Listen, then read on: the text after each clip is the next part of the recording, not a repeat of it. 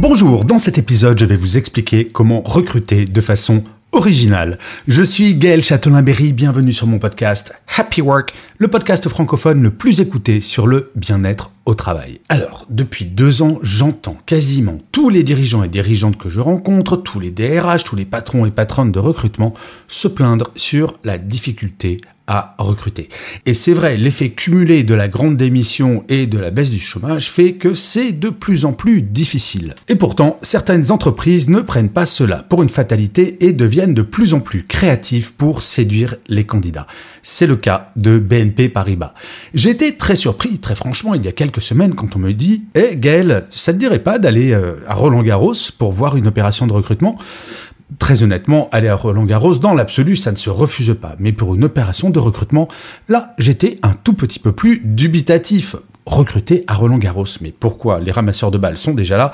Et très franchement, passer un entretien de recrutement en regardant un match de tennis, cela me semblait a priori étrange. En fait, pendant trois jours, BNP Paribas a organisé à Roland Garros une opération qui s'appelle Unexpected Days. Le principe est tout simple dans l'absolu. Plutôt que d'avoir un premier contact avec les candidats dans un bureau standard, l'idée était de faire venir sur ces trois jours des candidats présélectionnés pour avoir un premier contact avec des experts métiers. Et ce premier contact se faisait dans la loge de BNP Paribas qui donne sur le cours central de Roland Garros Rien que ça. Dans ce cadre idéal, les candidats, après une très courte présentation de ce qu'est BNP Paribas, les candidats pouvaient rencontrer trois types d'experts métiers des banquiers privés, des chargés d'affaires professionnels et des chargés d'affaires entreprises. Le principe était de faire des rencontres totalement informelles, non pas de passer un entretien de recrutement à part entière, non, puisque les candidats, après, devaient aller voir l'équipe pour prendre, là, cette fois, un rendez-vous véritablement formel, pour suivre un processus de recrutement qui était parfaitement expliqué par ailleurs. Cette opération Unexpected Days faisait suite à une autre opération assez rigolote, je dois bien vous dire, que BNP Paribas avait faite, qui s'appelle Unexpected Jobs. Cette opération a été mise en place pour expliquer de façon assez originale, je dois dire, les mutations des métiers de la banque. Et en fait, à cette occasion, BNP Paribas a laissé la parole à ses collaborateurs pour exprimer leur perception de leur métier. Et c'est ainsi que sur LinkedIn, par exemple, Pierre-Henri Avrin, le directeur du recrutement et de la mobilité chez BNP Paribas France, a changé son titre pour celui de Casting Director. Au moins, le message est très clair. D'ailleurs, petite parenthèse, je me demande s'il ne devrait pas laisser ce titre car je le trouve absolument parfait. Cette année, BNP Paribas va recruter 3000 personnes. Et l'année dernière, c'était 4800 personnes qui avaient été recrutées. Et ce qui est très étonnant, c'est que je vous assure, pour avoir parlé avec le directeur du recrutement, Pierre-Henri Avrin, son niveau de stress pour réussir à recruter ces 3000 personnes m'a l'air assez bas. Contrairement à certains patrons ou patronnes du recrutement dans des entreprises technologiques, où l'on sent bien le vent de panique, là, même s'il y a des métiers de haute technologie recrutés également chez BNP Paribas, le stress n'a pas l'air très élevé. Et effectivement, en parlant avec tous ces gens, j'ai compris pourquoi? Ce n'est pas grâce à une opération à Roland Garros que les candidats vont se dire tout d'un coup oh, c'est génial, BNP Paribas, je veux y travailler absolument. Par contre, je vous assure qu'en parlant à ces candidats, c'était un petit peu comme si cette opération était une sorte de papier cadeau autour du cadeau que représente le fait d'intégrer BNP Paribas. J'ai même parlé à une candidate et ça c'était vraiment assez amusant parce que j'ai parlé dans un autre épisode de Happy Work de l'effet boomerang, de ce qu'on appelle les salariés boomerang. Celles et ceux qui partent d'une entreprise et qui quelques années plus tard reviennent. Eh bien, je vous garantis que cette candidate avait des étoiles dans les yeux à l'idée de revenir, et je la cite, à la maison. Mais comme je le disais un petit peu plus tôt, bien entendu que ce n'est pas uniquement cette opération à Roland Garros qui fait que l'image employeur de BNP Paribas semble, en tout cas quand j'en ai parlé à ces candidats, extrêmement bonne. Et Pierre-Henri Avrin me l'a confirmé, ce n'est pas un travail de quelques mois, ce n'est pas un travail qui commence depuis la pandémie. Non, c'est un travail de longue date. Car une banque, c'est avant tout de la relation. Et en fait, pendant toutes mes discussions, trois points m'ont semblé absolument impératifs. Et si vous êtes responsable du recrutement et que vous écoutez cet épisode, il faut d'abord appliquer ces trois points avant de faire une opération telle que celle à laquelle j'ai assisté. La première chose, c'est une relation candidat sans cesse travaillée. J'étais assez étonné car j'ai posé la question à Pierre-Henri Avrin de savoir quel était le type de relation candidat. Est-ce que par exemple, si j'écris à BNP Paribas, pour postuler à un emploi, je suis certain d'avoir une réponse.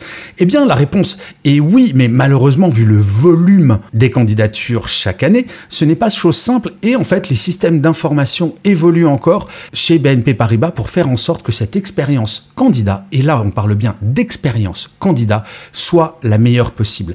L'expérience collaborateur dans son ensemble commence au moment où on envoie son CV. Et ça, j'en ai parlé beaucoup sur Happy Work, du fait que quand on est candidat, on est potentiellement un futur salarié.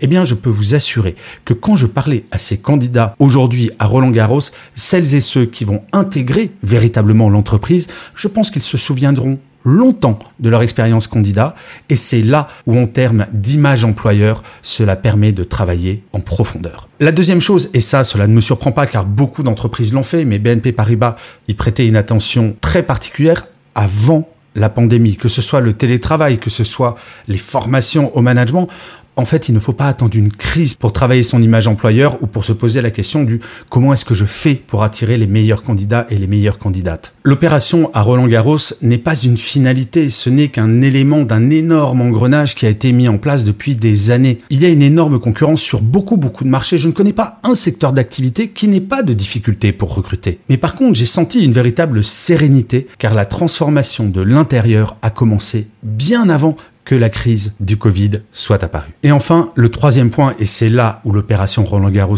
me semble absolument extraordinaire, c'est l'attention portée à l'expérience candidat. Mine de rien, cette opération est un investissement. Oui, bien entendu, nous n'allons pas nous mentir, c'est une opération d'image, mais c'est le principe, on parle bien d'image employeur. Mais investir à ce point sur des candidats qui sont, et ça j'en ai parlé avec beaucoup d'entre eux et elles, à l'écoute active du marché. Donc ce sont des gens qui vont très probablement bouger très bientôt d'entreprise. Il va être très compliqué pour des concurrents de BNP Paribas de prouver leur intérêt à ces candidats au même niveau que l'a fait cette entreprise. C'est ça qui est très fort dans le recrutement aujourd'hui, c'est de véritablement montrer que chaque candidat est unique et qu'on y prête une attention très forte. Et d'ailleurs, c'était extrêmement intéressant dans la présentation de l'entreprise et pour les grands groupes, je crois que c'est véritablement quelque chose à quoi il faut porter une grande attention. La mobilité interne est quelque chose qui motive énormément les candidats et avoir une démarche globale depuis le début du process de recrutement jusqu'à la vie dans l'entreprise pour des années si ça se trouve, c'est absolument fondamental. Ce que le vieux que je suis trouve vraiment très intéressant, et oui, j'ai commencé à travailler au siècle dernier, c'est que je me suis toujours dit que le process de recrutement, c'est exactement comme la séduction Sauf que moi, quand je passais des entretiens, donc au siècle dernier, j'avais le sentiment que c'était plutôt moi qui devais séduire et que l'entreprise attendait bien sagement de déterminer lequel des candidats allait être le plus séduisant. Là, on voit bien que tous les paradigmes sont inversés et que ce sont les entreprises qui doivent se montrer séduisantes. Alors comme je le disais, et je crois que c'est le bon résumé de cette opération que j'ai adorée à Roland Garros Unexpected Days, c'est que même si on a un papier cadeau extraordinaire avec une opération comme ça, si à l'intérieur le cadeau est tout pourri, cela n'a aucun intérêt. Là où c'est très fort, et c'est ça que j'ai vraiment beaucoup aimé en parlant aux candidats, c'est qu'ils ont conscience que le cadeau était extraordinaire, et je vais même dire plus, un des candidats a dit, mais vous savez Gaël, même s'il n'y avait pas ce papier cadeau, moi j'ai envie de rentrer à BNP Paribas. Mais franchement, je suis impressionné que BNP Paribas soit aussi motivé pour nous recruter. Donc vous voyez, c'est véritablement un ensemble de choses qui vont faire que l'image employeur va être bonne. Il y a un travail de long terme et ça, ça ne se fait pas en une semaine. Par contre, devenir créatif pour montrer à quel point on s'intéresse aux candidats, ça peut faire la différence. Et en plus, je ne sais pas vous, mais je n'ai pas une image forcément très moderne du milieu de la banque.